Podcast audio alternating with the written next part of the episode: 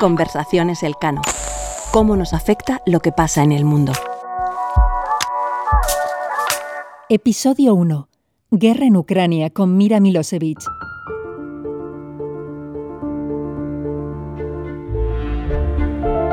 Guerra en Ucrania monopoliza los titulares desde que empezó la invasión rusa el 24 de febrero, pero ni este conflicto ni el clima de tensión que está alimentando son nuevos. Con la avalancha de información que nos sepulta a diario, ubicarse se vuelve aún más difícil, no menos. Así que queremos hablar sobre esta crisis tomando perspectiva, entre otras cosas, para aclarar algunas de las preguntas más comunes y aportar respuestas. Preguntas como, ¿nos encontramos ante una nueva guerra fría? ¿Cuál es el futuro de Vladimir Putin?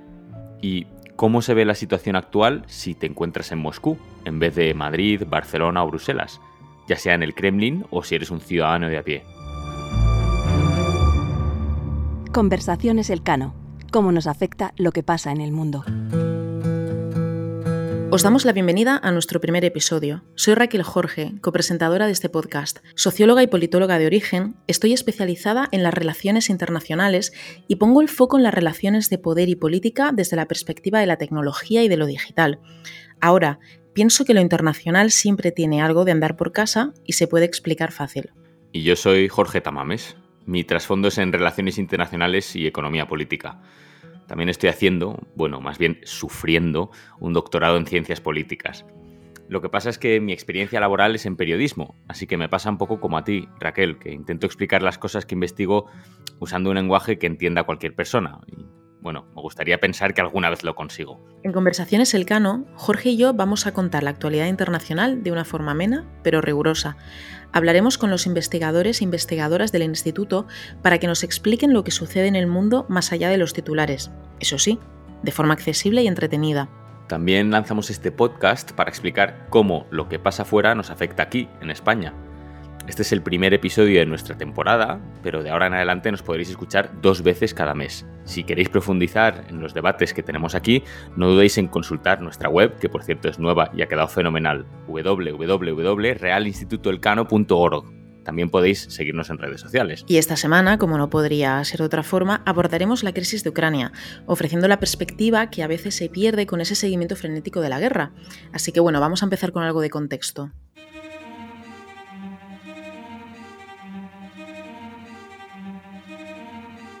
No os pretendemos abrumar remontándonos al siglo XII, pero sí hacer un repaso de la historia reciente del país. Ucrania, que durante la Guerra Fría forma parte de la Unión Soviética, celebra un referéndum de independencia en agosto de 1991. En ese momento, la situación es muy fluida e incluso el presidente norteamericano, George Bush, es decir, Bush padre, tiene dudas sobre el futuro del país. De hecho, antes de la votación, Bush va a Ucrania y da un discurso en Kiev en el que se muestra un poco reticente ante la idea de una Ucrania independiente.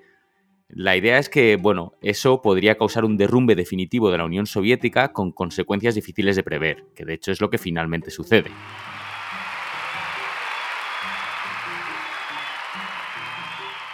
Pero su posición no es bien acogida ni en Ucrania ni en Estados Unidos. El sí a la independencia gana con más del 90% del voto en este referéndum, y eh, realmente es una cifra muy elevada. Ucrania se convierte en el ejemplo a seguir para otras repúblicas soviéticas, como es Bielorrusia o como es Kazajistán, que declaran su independencia a finales de ese mismo año. De hecho, el 25 de diciembre de 1991, esta fecha es importante, se desintegra la Unión Soviética y la bandera soviética del Kremlin se reemplaza justo ese mismo día por la de la Federación Rusa. La Guerra Fría ha terminado, pero queda gestionar su legado. Otro momento clave en la historia ucraniana reciente llega en 1994, con la firma del Memorándum de Budapest. Junto a otros países, Rusia, Estados Unidos y Reino Unido son los que principalmente se comprometen a garantizar la integridad territorial de Ucrania. La condición, que Kiev renuncie al arsenal nuclear que hereda de la Unión Soviética y que en ese momento es el tercero mayor del mundo.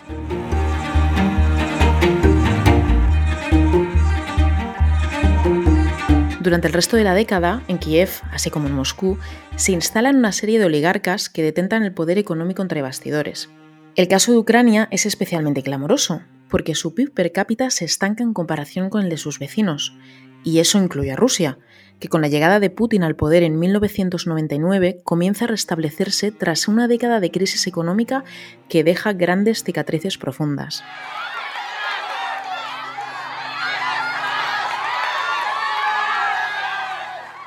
Pasan los años y las acusaciones de corrupción y fraude electoral conducen a la población ucraniana a hacer protestas y manifestaciones a gran escala.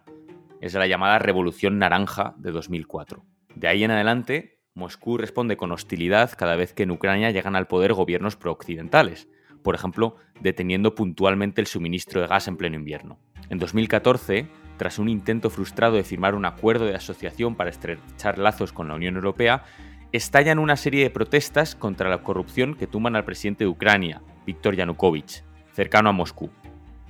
Rusia entonces da un paso más e interviene militarmente. Anexiona la península de Crimea y separa del resto de Ucrania las regiones de Donetsk y Lugansk, que se encuentran en el este del país. Queda entonces un mapa supuestamente dividido entre una identidad más proeuropea en la parte occidental y otra más prorrusa en la zona oriental. Sin embargo, ni la intervención rusa de 2014 ni la invasión actual hacen que el Kremlin logre mejorar su atractivo entre la población ucraniana, sino más bien todo lo contrario. En la guerra actual, Ucrania tiene pocas capacidades militares comparada con las de Rusia, pero su población está defendiendo sus ciudades y sus pueblos con un empeño que el Kremlin no anticipó, en ocasiones sin tener siquiera formación militar. En definitiva, es una situación en la que se juntan cuestiones de identidad, de historia y de geopolítica. Es importante que pensemos en esto y también en la perspectiva de otros actores involucrados, no solo Rusia, sino también la propia Unión Europea y la OTAN. Contamos para ello con Mira Milosevic. Mira es investigadora principal en el Real Instituto Elcano, profesora asociada en el Instituto Empresa y autora de Breve Historia de la Revolución Rusa, publicado por Galaxia Gutenberg en 2017. Nos hemos sentado con ella a hablar para obtener respuestas a algunas de las preguntas que a todos y a todas nos rondan por la cabeza estos días y que, bueno, como es muy importante, necesitan perspectiva. Estamos ante una nueva guerra fría, sobrevivirá el régimen de Putin a esta aventura militar, ¿Qué cosas tenemos que aprender sobre la perspectiva de Moscú? Y, por supuesto, ¿cómo nos afecta todo esto? Conversaciones Elcano. Mira, bienvenida a Conversaciones Elcano. Hola. Bueno, lo primero, muchas gracias por atreverte a ser nuestra primera invitada y vamos allá con las preguntas.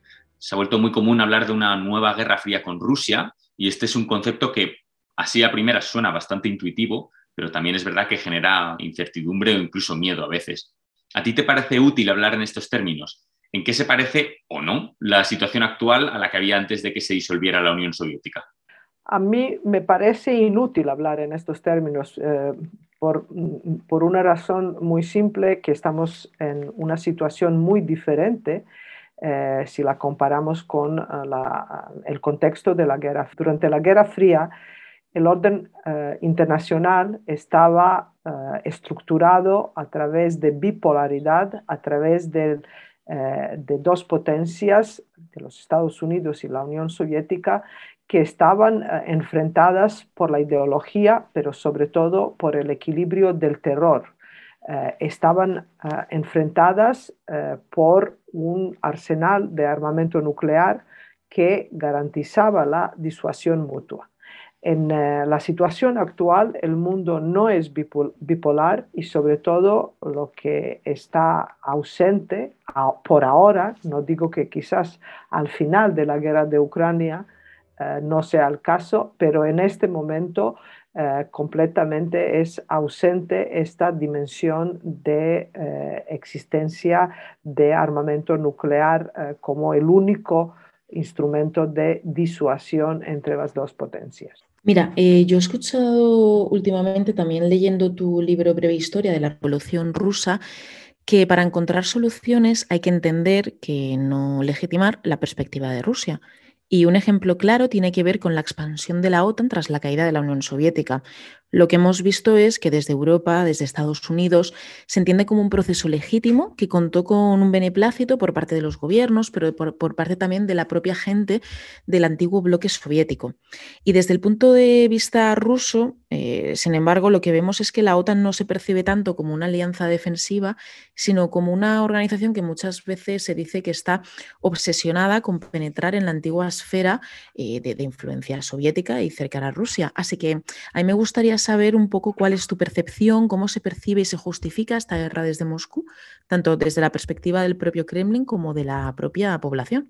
La OTAN es una alianza militar defensiva y eh, el hecho que se está acercando a las fronteras de Rusia no se debe a una decisión de la OTAN para acercarse a Rusia, sino más bien, y esto es muy importante subrayar, al deseo de los países que antes formaban parte del Pacto de Varsovia o de la Unión Soviética eh, de ser miembros de la Alianza Atlántica. Hay un procedimiento muy riguroso de cómo se convierte un país en miembro de la OTAN y sobre todo eh, lo que es importante eh, es que, este, que un país es el que solicita su entrada a la Alianza Atlántica. No es la Alianza Atlántica que está Ah, invitando países e incorporándonos uh, sin su, obviamente, sin esta petición uh, previa.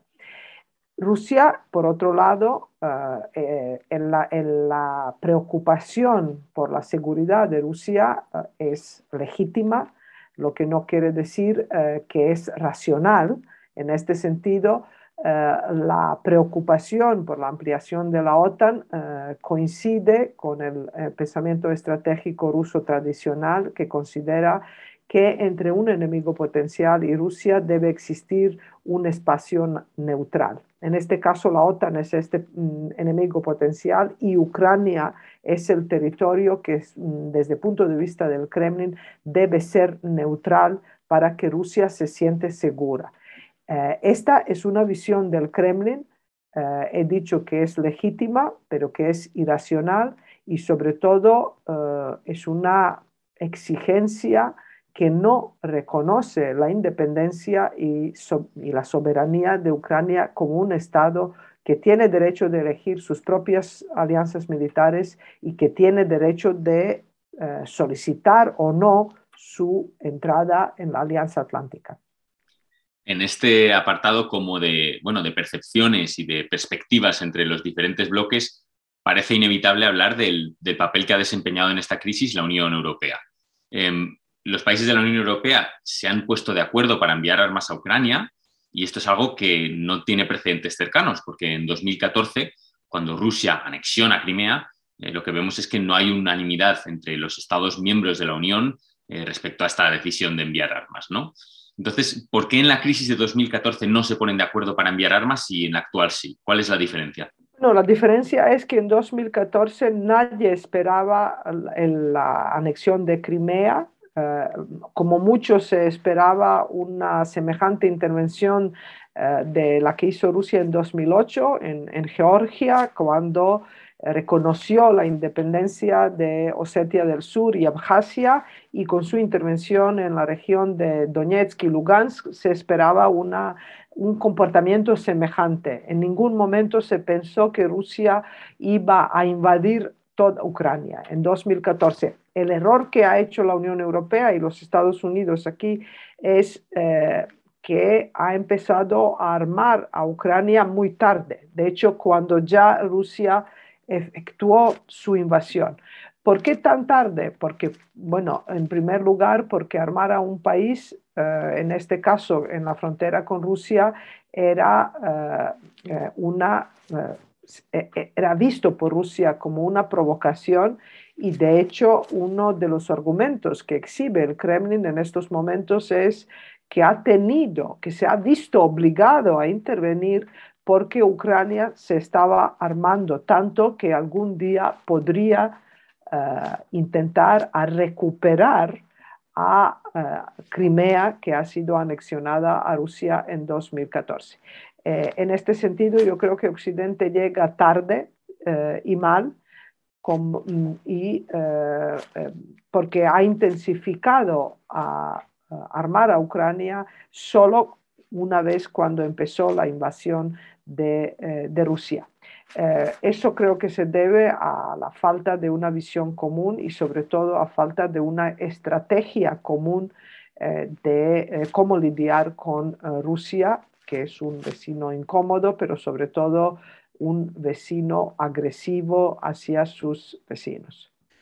Eh, esto, es muy interesante, la verdad, porque mm, eh, volviendo un poco al tema de, la propia Unión Europea, lo que hemos visto es que la Unión ha, podríamos decir que ha dado como un paso adelante ¿no? en su política exterior.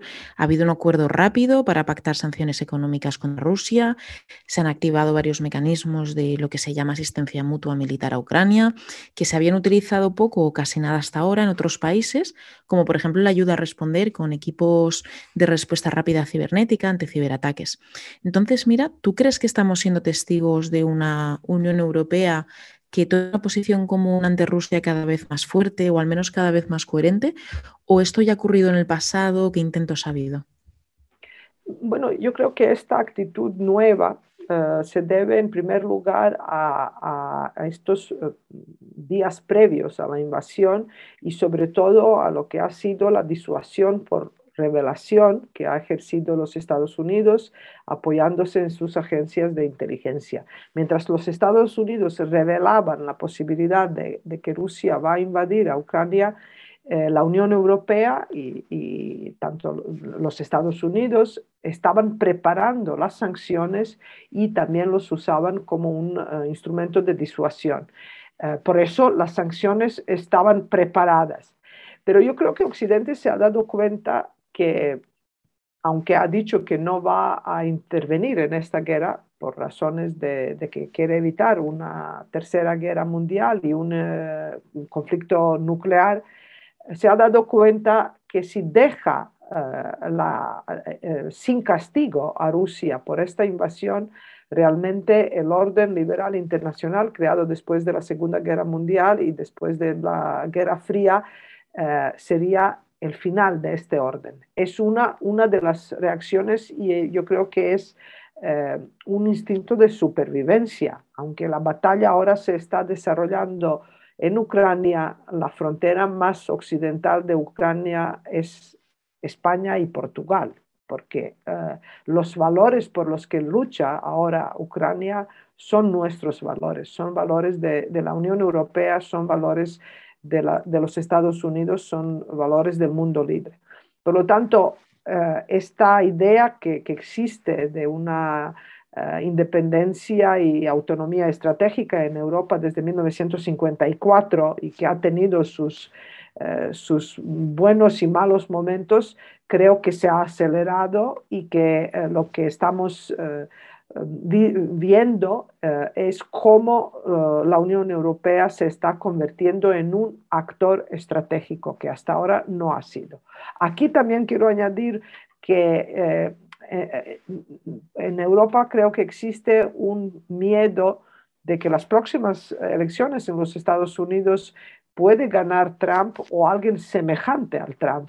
Y en este caso y en esta crisis de Ucrania se ha demostrado que la seguridad y defensa de la Unión Europea por completo dependen de la OTAN y por lo tanto de la relación transatlántica. Así que hay instinto de supervivencia, una idea antigua y un miedo de un futuro sin las garantías de la OTAN en el territorio de Europa. Claro, mira, inevitablemente, y como tú acabas de decir, en estos debates siempre aparece, tarde o temprano, la, cuestión de la OTAN en relación con la Unión Europea. Bueno, este junio se celebra una cumbre de la OTAN precisamente en Madrid y se va a debatir el nuevo concepto estratégico de la Alianza Atlántica. Vale, el concepto estratégico, para explicarlo de forma sencilla, es un documento en el que se explican las prioridades de los aliados para los próximos años en seguridad y defensa y se identifican los retos o problemas a los que hay que responder. Entonces, Rusia siempre figura en los conceptos estratégicos que ha elaborado la OTAN en el pasado, pero en los últimos años es verdad que la OTAN no parecía tener claro cuál era su orden de prioridades. Em, ¿Tú cómo crees que el concepto estratégico de junio mirará a Rusia? ¿Va a ser, digamos, la máxima prioridad eh, para la OTAN o va a ser un, tema importante pero que hay que ir acompañando con otros nuevos retos, como por ejemplo el ascenso de China? Eh, el concepto estratégico de, Madrid va a cambiar por completo el concepto estratégico de Washington eh, de 1999 y de Lisboa de 2010. Va a, convertir eh, a Rusia en una prioridad para defensa y seguridad del continente europeo y, de la cuenca atlántica, simplemente porque Rusia con la invasión en Ucrania realmente ha impuesto esta, eh, casi ella ha solicitado convertirse en, eh, en, la máxima prioridad de la Alianza Atlántica. Eh, lo que Rusia ha ha contribuido y yo digo, suelo decir que si alguien eh, está ganando de esta terrible tragedia y de invasión en Ucrania es la OTAN, porque la OTAN eh, que eh, no ha tenido muy claro y sobre todo no ha tenido una visión común sobre las prioridades, ahora por lo menos tiene una clarísima que es Rusia. Rusia es un enemigo íntimo, Rusia es un enemigo eh, que sirvió para la misma creación de la Alianza Atlántica en 1949. Eh, lo que pasa, y esto también que hay que decir, que la alianza en sí ha cambiado muchísimo desde 1949, pero eh, la preocupación por Rusia va a ser una de las razones de que la OTAN vuelve a sus bases, ¿no? a su principal razón de ser, que era en la época de la Guerra Fría contención de la Unión Soviética y ahora es contención eh, de, Rusia. Eso no quiere decir que no tenemos eh, otros desafíos, eh, peligros y amenazas para la seguridad y defensa de, Europa y, de los Estados Unidos. China es un competidor y un rival de, de, los países que forman parte de la relación transatlántica, pero yo creo que China es un desafío muy diferente por ahora de Rusia. Eh, y eh, yo creo que en una frase esto se puede resumir, ¿no? Eh, donde vienen los chinos, cuando vienen quieren poner una tienda, cuando vienen los rusos quieren mm, plantar una bandera, quieren crear un cuartel general. Esta es la, la diferencia de, de, estos desafíos y por lo tanto yo creo que el concepto estratégico de la cumbre de Madrid eh, cambiará por completo el papel de Rusia en la seguridad de, la cuenca atlántica. Rusia ya no se va a ver como la clave de paz eh, en la cuenca atlántica y sobre todo se tomarán medidas de contención y disuasión de Rusia.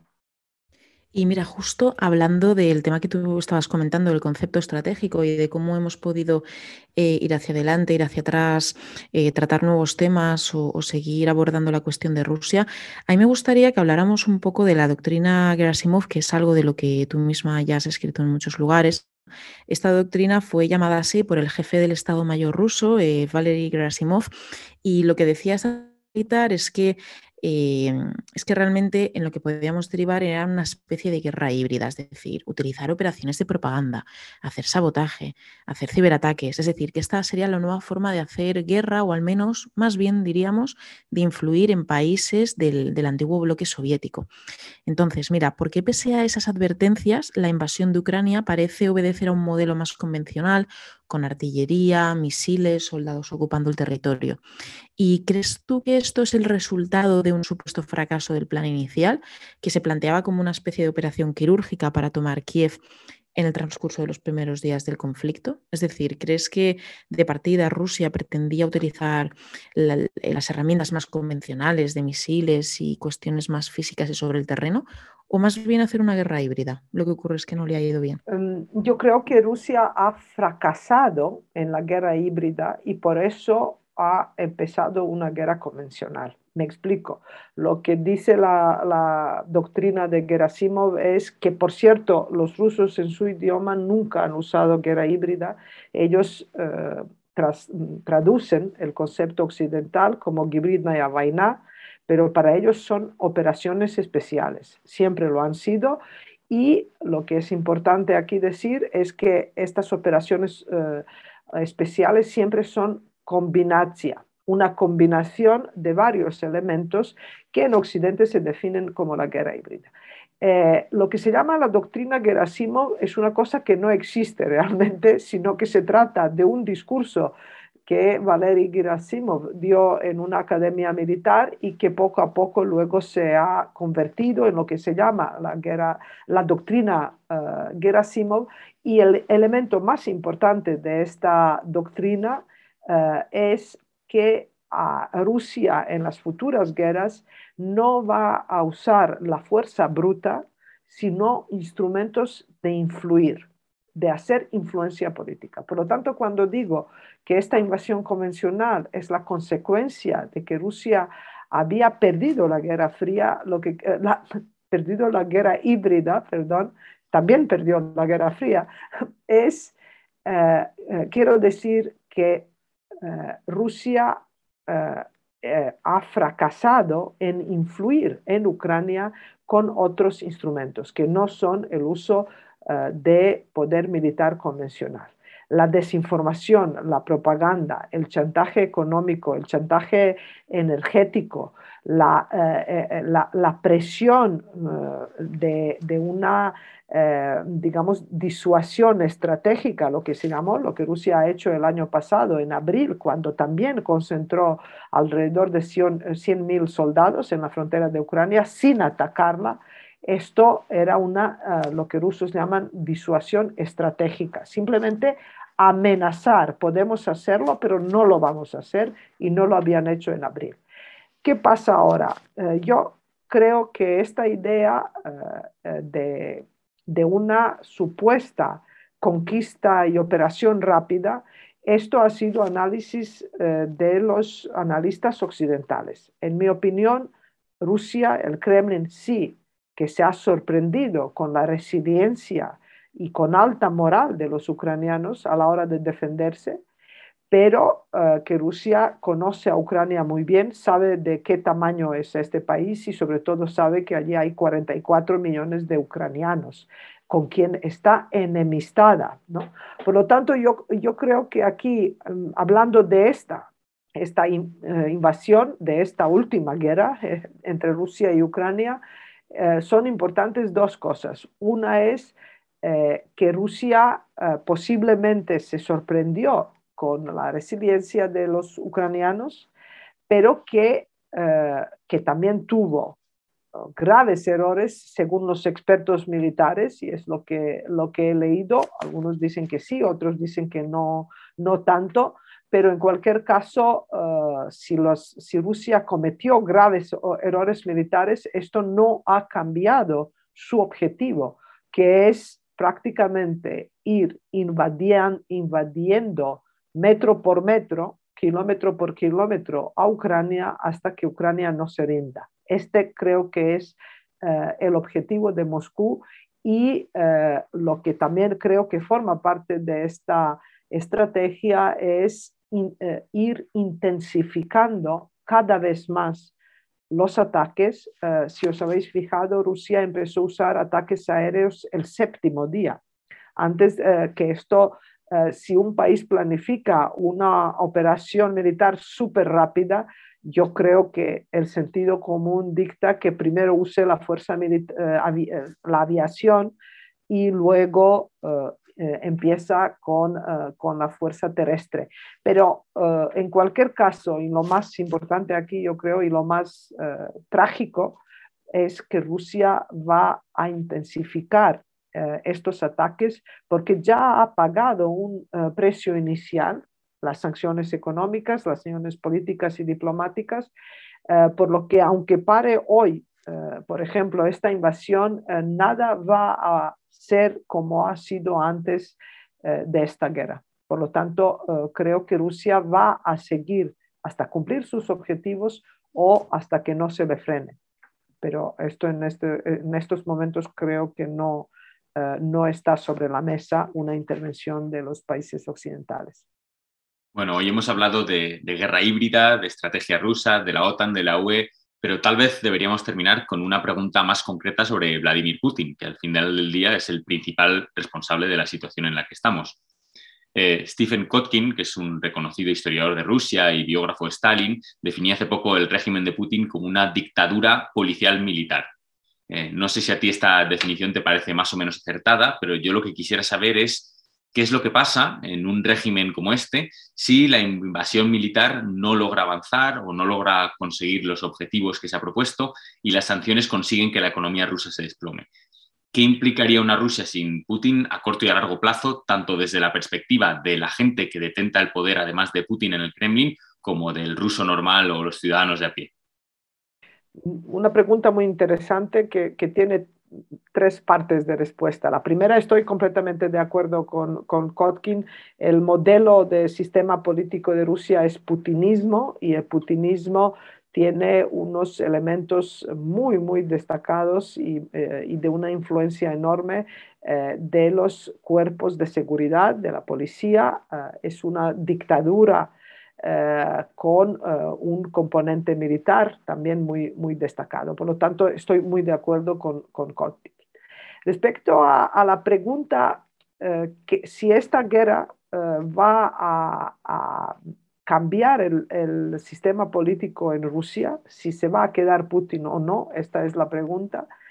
Allí creo que es importante decir que cada vez más, cada vez mayor número de los rusos percibe las sanciones económicas, políticas y diplomáticas como una, eh, no un instrumento de parar la guerra de Ucrania, sino de ahogar el régimen de Vladimir Putin y eh, de eh, producir un cambio de régimen. Y esto no gusta en Rusia. Cambio del régimen desde fuera es lo que no gusta a los rusos, incluso a los rusos que no apoyan ciegamente a Vladimir Putin. Les parece una injerencia en sus, en sus asuntos de política interior. Dicho esto, eh, yo creo que ejemplos históricos, las analogías históricas demuestran que cuando, ah, cuando un gobernante ruso pierde la guerra, pierde el poder político. Esto ocurrió en 1905, después de la guerra ruso-japonesa de 1904, cuando el, zar Nicolás II eh, tuvo que conceder eh, la eh, creación de, y el sistema de una monarquía parlamentaria. Perdió su poder absoluto. En 1917 el imperio zarista cayó cuando el ejército ruso empezó a tener serios reveses en el frente alemán durante la Primera Guerra Mundial. En 1988 Rusia se retiró derrotada de Afganistán y en 1989 eh, colapsó el sistema comunista, cayó el mundo de Berlín, lo que en consecuencia también produjo la desintegración de la Unión Soviética en 1991. Por lo tanto, eh, en estos momentos, 60% de los rusos apoya esta guerra. Con la propaganda del Kremlin cree que está dirigida a derrocar a Vladimir Putin, lo que mm, produce eh, un una mayor concentración en apoyo al régimen y también eh, hay gente que por supuesto no, no, lo apoya, pero eh, quiero subrayar que está vista eh, desde, desde Rusia las sanciones económicas, diplomáticas y políticas como un intento de, de cambio de régimen. Si Putin pierde esta guerra, creo que los rusos le darán la espalda porque a los rusos no les gustan los perdedores. Muchas gracias. Mira, bueno, creo que con todas estas preguntas eh, nuestros oyentes habrán quedado ya bastante satisfechos y sobre todo inquietos de, de, las respuestas y también sobre todo de los posibles escenarios y preguntas que nos podemos plantear. Así que nada, muchas gracias, Mira Milosevic. Muchas gracias a vosotros.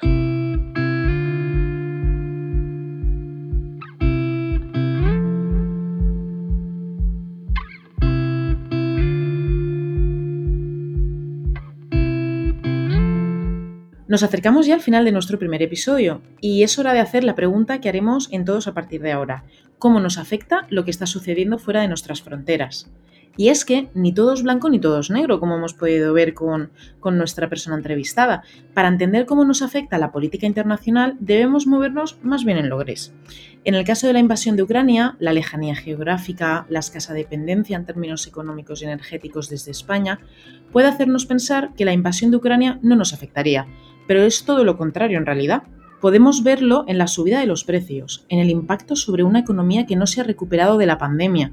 Nos afecta también de manera directa porque la Unión Europea, de la que dependen tanto nuestro bienestar como nuestra prosperidad, se ve directamente interpelada. Entonces, eh, me parece muy importante que recordemos que compartimos un mercado interior con otros estados, como Alemania, y que además tienen fuertes lazos con Rusia. Es verdad que cuando estás metido de lleno en un momento de crisis o un momento histórico es difícil saber si algo está cambiando o no, pero tal vez seamos testigos ahora de una nueva etapa en la Unión Europea, ¿no? en la que se vuelve un actor más proactivo en la política internacional. La pregunta es si eso va a ser a largo plazo también para otros temas más allá de Rusia. Eh, por ejemplo, para dar una respuesta común a los problemas que existen en el Sahel o para tener una estrategia conjunta hacia América Latina y el Caribe, que de momento apenas existe. ¿Y esto por qué importa? Pues porque tiene que ver con cosas como establecer suministros energéticos básicos y con una serie de cosas que son críticas para nuestra vida diaria, desde alimentos esenciales hasta petróleo, gas, componentes para seguir avanzando en transiciones como la ecológica, la digital y un largo etcétera. Exacto, y, además es que justo además lo hemos hablado con Mira, ¿no? ¿Qué pasaría si el régimen de Putin se disolviera? Pues la verdad, y siendo sinceros, no está claro, pero algo que sí podemos tener en mente ahora es que la posición de países como Alemania, que, terminábamos de decir ahora que tenía fuertes lazos con Rusia ha cambiado en estos últimos meses. Angela Merkel, que era la canciller de Alemania hasta hace, durante, durante muchos años, mantuvo una postura bastante sobria y menos política en sus relaciones con Rusia. En cambio, el nuevo gobierno de coalición de socialdemócratas, verdes y liberales, que se constituye en noviembre de 2021, ha tomado una actitud mucho más geopolítica y, digamos, atrevida en sus posiciones con China, Rusia, los derechos humanos y las negociaciones comerciales sobre el Nord Stream 2 que es el gasoducto de 1.200 kilómetros que atraviesa el mar Báltico para transportar gas desde la costa rusa de San Petersburgo hasta Alemania. Entonces, está por ver el efecto de una Alemania más geopolítica en las relaciones de la Unión Europea con Rusia, que en buena medida iban atravesadas por las decisiones de la Cancillería alemana con Merkel. Además, cuando hablamos de la Unión Europea hay algo importante. Primero, Francia se ha solido ver como ese país con mayor proyección geopolítica, como el país geopolítico en primera línea de la Unión Europea y Alemania más bien como el motor económico. Ahora, Alemania busca convertirse en un actor más geopolítico como comentamos. Por ejemplo, ha decidido ampliar el presupuesto de defensa hasta el 2% del PIB con una inversión extra de 100.000 millones de euros, que no es poco, y algo que es algo sin precedentes. También países como Japón o Suiza han roto con su política tradicional de neutralidad que significa no movilizar a su ejército o no inmiscuirse en asuntos de defensa. Luego, en cuestiones que también son absolutamente novedosas y que tal vez nos deban inquietar, eh, pues está el plano que tenemos que debatir, que es de las sanciones económicas, ¿no? A menudo se repite que la economía rusa es insignificante en comparación con su estatus como potencia militar, ¿no? Que tiene un PIB que es menor que el de Italia. Bueno, eso en papel es verdad, pero lo cierto es que las exportaciones rusas, eh, principalmente de materias primas, son vitales para la economía global. La mitad de las exportaciones rusas son hidrocarburos y para que nos hagamos una idea, a la Unión Europea Moscú le provee el 25% del petróleo que consume y el 40% del gas que usamos. Entonces, al mismo tiempo, Rusia y Ucrania representan el 23% de las exportaciones globales de trigo, que son vitales para países en el norte de África y Oriente Medio, donde existe una alta inseguridad alimentaria que en, ocasiones, como en el pasado, eh, causaron las revueltas políticas, ¿no? Están en el origen de las llamadas primaveras árabes. Eh, ahora tenemos una temporada de cosecha que empieza ahora, en teoría, pero que se ve interrumpida y totalmente trastornada por la guerra en Ucrania y las sanciones en Rusia. Rusia a la vez también es el mayor exportador del mundo de níquel. Eh, representa el 28% de las exportaciones globales de, este metal que es imprescindible para hacer baterías eléctricas. También es el eh, principal proveedor mundial de nitrato de amonio, que es clave para la agricultura intensiva. Es decir, que todo este intento de socavar la economía rusa ya se hace sentir en las alzas de los precios energéticos, de los alimentos, también en un país como España, aunque no dependamos del gas ruso. Esto va a reforzar las tendencias inflacionarias que pues, ya causaban inquietud a finales del año pasado y probablemente acelere la, decisión de los bancos centrales de subir tipos de interés, ¿no? pues esta, la consecuencia de esta decisión sería, entre otras cosas, ralentizar la recuperación económica y darle un, frenazo un tanto brusco. Es decir, que en definitiva la, la, Unión Europea y Estados Unidos han empleado armas económicas contundentes en este intento de frenar la agresión rusa, pero esas medidas también van a repercutir sobre sociedades como la española. Lo que está claro es que la situación en Ucrania tiene bastante de particular, pero algo importante, no es algo nuevo. Y muchas de las dinámicas que se están produciendo tampoco son nuevas.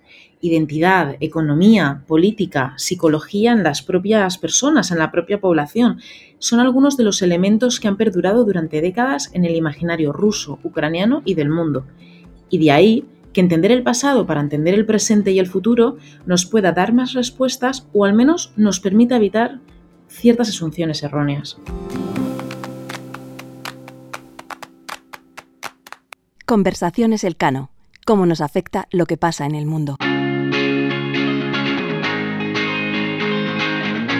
Conversaciones Elcano es un podcast del Real Instituto Elcano presentado por Jorge Tamames, que soy yo, y por Raquel Jorge.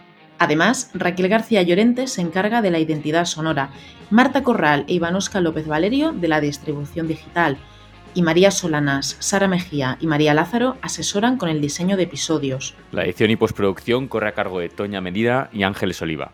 En la sección de entrevistas contamos con el equipo de investigación del Real Instituto Elcano. Si quieres saber más de nosotros y de nuestras actividades y encontrar las claves para entender la realidad internacional, visítanos en nuestra web. realinstitutoelcano.org